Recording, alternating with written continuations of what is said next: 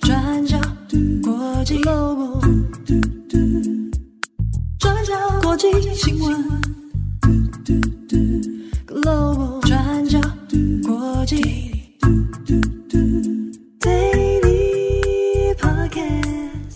Hello，大家好，欢迎收听 UDN Global 转角国际 Daily Podcast 新闻，我是编辑木仪。今天是二零二三年十一月九号，星期四。星期四，台北天气晴。今天会由编辑木仪来陪大家度过今天的 daily 时间。好，今天呢，我们有两则的国际新闻要来跟大家分享。首先，第一则，我们要继续来看加萨的状况。以巴冲突再起到现在已经一个多月的时间了。那现在各国正在协商，试图想要让部分地区可以暂时停火，好让人道物资可以顺利的送进来。不过，以色列总理纳坦雅胡他多次的拒绝停火的可能性。那现在的确攻击还是不断的持续。像是昨天晚上，哈马斯卫生部就表示，以色列再度空袭了加萨北部贾巴利亚难民营附近的地区，造成十九个人死亡。那这个消息目前还没有办法得到核实。如果属实的话，这次也是贾巴利亚这个全加萨最大的难民营，这段期间以来第三次遭受到攻击。那在十一月八号，以色列单方面的表示，以色列军队现在正在爆破哈马斯的地道。那哈马斯则是对外宣称，他们利用地道伏击反抗了以军。不过，双方的说法目前也都还没办法进行核实。那另外，以色列他们也宣称，以军已经攻进加萨城中心了。不过，这个目前也是以色列单方面的说法。那现在空袭不断，造成现在有上万名的平民开始大量从加萨北部逃到南部。那根据联合国人道事务协调厅的说法，十一月五号有两千人逃离北部家园。那到隔一天，十一月六号，则是有大约五千人逃离北部。而以色列军队在十一月八号再次开放通往加萨南部的主要道路，叫做萨拉丁街。那开放的时间是五个小时左右，比前一天多了一个小时的时间，让当天有大约五万名的巴勒斯坦人逃到了南部地区。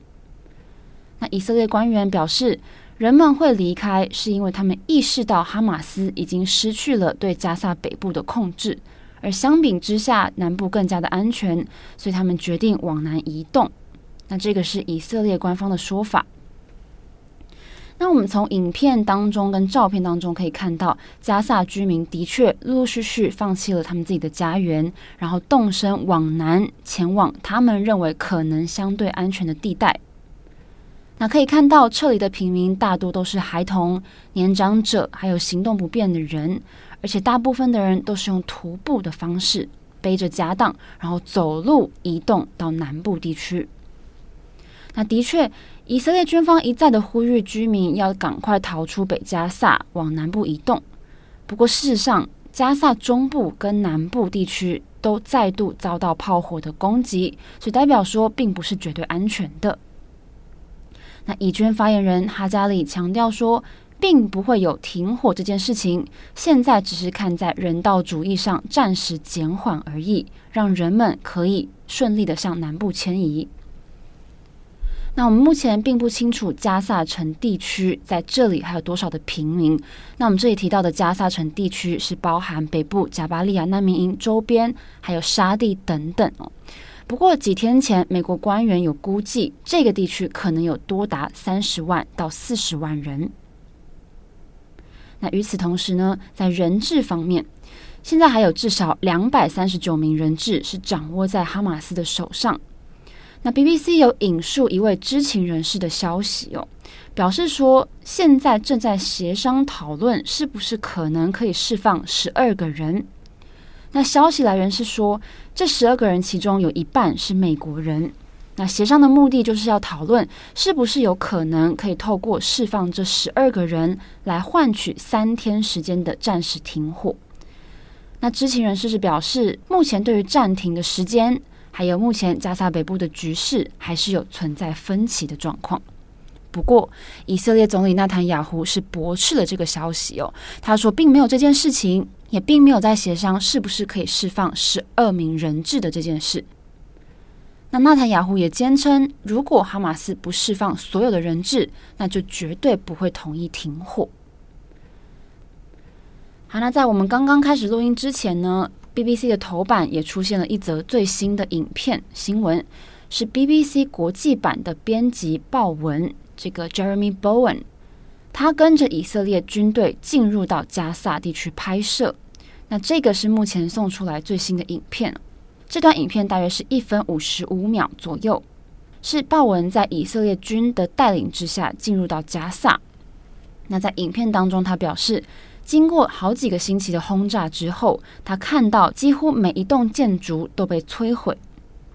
那另外，以色列军人也表示要带他到一个建筑物。那他们说，这个建筑物是哈马斯制作武器的工厂。那当中也看到很多武器制造的器具，还有残骸。不过，这个工厂的楼上是一个家庭的住所。我们可以在影片当中看到有很清楚的房间配置。那床上也有儿童的玩具等等。那以色列军人表示，哈马斯在一个平民公寓楼下设立武器制造工厂。他们说，从这件事情上就可以很清楚确定，哈马斯人员是想要以平民作为肉盾。那影片当中的以色列军人也坚称说：“我们很清楚我们的目标是什么，我们的目标就是我们的敌人，那指的就是哈马斯哦。”他说：“而且我们的目标只有我们的敌人。”那我们也会竭尽所能的去精准打击我们的敌人，把他们彻底消灭。那这个 Jeremy Bowen 就问他说：“所以以现在的情势来看，你们是不是认为哈马斯战士无所不在，他们藏匿在加萨地区的各个地方呢？”那军人则是回答说：“没有错。”那这个是 BBC 刚刚发布的最新影片内容。那最后呢，我们记得在十一月二号的 Daily 上有跟大家聊到战争之下的规则，来讨论说，那经过这些非常猛烈的突袭、空袭，还有挟持人质等等，以色列跟哈马斯他们是不是都有犯下所谓的战争罪呢？那针对这件事情，联合国人权事务高级专员图克在十一月八号的时候表示，他们双方确实都犯下了战争罪。在哈马斯的部分，在十月七号发动突袭犯下的暴行，还有挟持人质以及持续扣押人质等等，图克说这些都触犯了战争罪。而以色列对于平民的集体惩罚，还有非法强行撤离平民，这些也属于战争罪。好的，那以上是以巴冲突的最新消息更新。好，那我们今天第二则呢，要来看美国。美国在十一月七号进行了地方选举。那这次的地方选举呢，是要选出州长、市长、州议员，还有多项公投的内容。这次的投票呢，被视为是明年二零二四大选的风向仪。例如说，肯塔基州，还有维吉尼亚州等等。过去有好几届的州议员选举结果都跟隔年大选的结果是雷同的，所以特定几个州份也备受关注。那这次格外受到瞩目的还有公投的内容。这次公投内容包含堕胎权、大麻合法化，还有地方建设等等的议题。那这之中呢，最受关注的还是堕胎权的部分。堕胎权是这次公投问题当中第一项的议题，那是涉及是不是要把堕胎权写进州宪法，看你是不是赞成允许修订州宪法，每一个人对于自己生育是不是都有决定的权利，那其中就包含堕胎。那十一月七号这天，有非常多的居民就来参加这次的投票，其中俄亥俄州非常意外的以百分之五十七的赞成票。对上百分之四十二的反对票，通过了这项修正案。那我们今天就主要来聚焦在俄亥俄州的状况。在这个新的州宪法修正案当中，是规定每一个个体都有权利实施自己生育上的决策，不限于避孕、生育治疗、怀孕、流产护理，还有堕胎等等的决策。好，那针对这个问题呢，部分投下反对票的人是认为说，这句话一开头指的每个个体定义非常的模糊，应该是要明确的指出是妇女或是成年人。这是部分这个投下反对票的人，他们受访的时候他们的表达哦。那另外修正案当中也有提到，如果主治医师认为堕胎手术对于保护患者的生命或是健康是有必要性的。那即便胎儿的心跳已经被检测出来了，但是主治医师他还是可以对病患进行堕胎手术。好，大家记不记得美国最高法院在二零二二年推翻了宪法保障的堕胎权？那这个也帮一些完全禁止堕胎的州份铺了道路。根据俄亥俄州的州法，妊娠二十二周以下堕胎是合法的。不过，以保守派法官占多数的俄亥俄州高等法院，在去年有一度让一则法令生效。这则法令内容当中是指禁止妊娠六周以上的妇女堕胎。那去年这个罗诉韦德案，就是我们刚刚说这个二零二二年推翻宪法保障的堕胎权。那这个被推翻之后呢，陆续就有六个州份，包含堪萨斯州、肯塔基州等等，他们都陆续保障堕胎权。那俄亥俄州现在公投通过了这项州宪法的修正案，也就是说，他们成为了第七个保障堕胎权的州份。那大家知道，拜登政府一直都把堕胎权列为是他们的施政重点。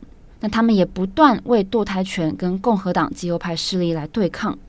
所以这次俄亥俄州通过，对于堕胎权的支持者、倡议者，还有对于民主党来说，都是一场胜利。好，那美国总统拜登也针对这件事情做出了回应。他是这样说的：“他说，俄亥俄州人拒绝了 MAGA 共和党官员他们实施极端堕胎禁令的这个企图。那也表示限缩生育权是非常极端的行为，也抨击 MAGA 官员实施的禁令，把所有的妇女生命置于危险当中。”好，那有一些人可能会不熟悉 MAGA 这个词。拜登口中这个 MAGA 其实就是川普的口号，Make America Great Again，这个 M A G A MAGA 的缩写，那代表的其实就是指川普的支持者 MAGA。那他的意思是说，俄亥俄州人他们拒绝了这些人，他们实施极端的堕胎禁令。那这次地方选举结果被认为是二零二四年大选趋势的观察指标。就俄亥俄州来说，在过去总统选举当中，这里一直被视为是非常具有影响力的摇摆州之一。在二零二零年总统大选的时候，是由共和党候选人川普拿下的，那得票也是比拜登高出八个百分点。所以呢，这次俄亥俄州的公投结果也令人相当的震撼。那其实也显示了，美国最高法院去年推翻这个对堕胎权的保障之后，很明显的这个决定并没有受到很多俄亥俄州保守派选民的支持。那现在对于堕胎权支持者还有倡议者来说，是一个非常欢欣鼓舞的时刻。他们现在也试图想要在其他州份，例如说亚利桑那州等等，来提案联署，希望在二零二四年大选的时候可以进行类似的州县公投。那另外，我们也要来看大家相当关注的肯塔基州。肯塔基州的立场其实相对保守，不过是全美国共和党占据优势的州份当中，少数由民主党人执政的州。那现任州长是民主党籍的贝希尔。那其实贝希尔在过去面对防疫啊，或是天灾防御的政绩都相当的好，口碑也很好，形象也很好。那这次的地方选举呢，是再度由贝希尔赢下了州长的选举，成功获得连任。那《卫报》的分析是表示，贝希尔之所以可以顺利连任的其中一个原因，是他在堕胎权上的立场。因为贝希尔他指出，他的竞争对手就是共和党的卡梅伦。贝希尔抨击卡梅伦在堕胎权上的保守观念过于偏执。也批评他们支持的堕胎禁令当中，连被强暴或是乱伦的受害者也无法享有例外。好，所以以上我们可以看到，这次对于堕胎权的讨论关注度相当高，也被认为是二零二四年大选当中非常重要的议题。好，那这次的地方选举，大多数分析都是表示民主党明显占了上风。不过，这个并不代表拜登的连任也是处在上风。在众多民调当中，我们举 CNN 的民调为例，目前川普是小幅领先拜登四个百分点，而拜登在其中几个特定族群当中支持度确实有出现松动，像是中间选民还有一些年轻人的支持度当中，川普也是有微幅的领先。所以这次地方选举要怎么来影响明年的大选，我们也会来持续关注。好的，那以上就是今天的 Daily Podcast 新闻。节目的最后呢，我要来代替慧仪跟大家说谢谢，因为前天的 Daily 上，慧仪不是跟大家说她现在非常非常需要各种可以让她笑到哭的影集或是影片的分享吗？那确实，慧仪最近真的很需要。那结果这个 Daily 的节目播出之后呢，这几天我们陆续收到好多好多听友的来讯，来推荐各种有趣的东西。像是一九八九年开始播出的老影集，我自己也非常喜欢的，叫做《欢乐单身派对》，还有超级多，像是女高中生的虚度日常、高台家的成员，还有辣妹与恐龙，还有各种脱口秀啊、漫画、影集、卡通等等。那一开始大家是很认真的分进行分享，结果后来陆续收到一些超级搞笑的短影片。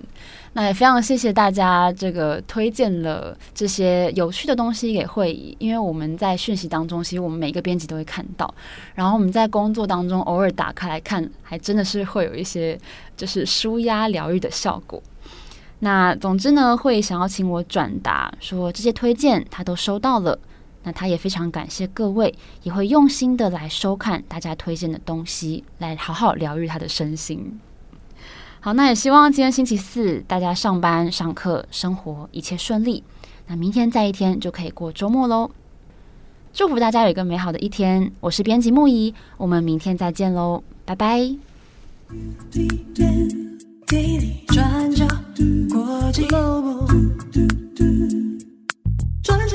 Foundation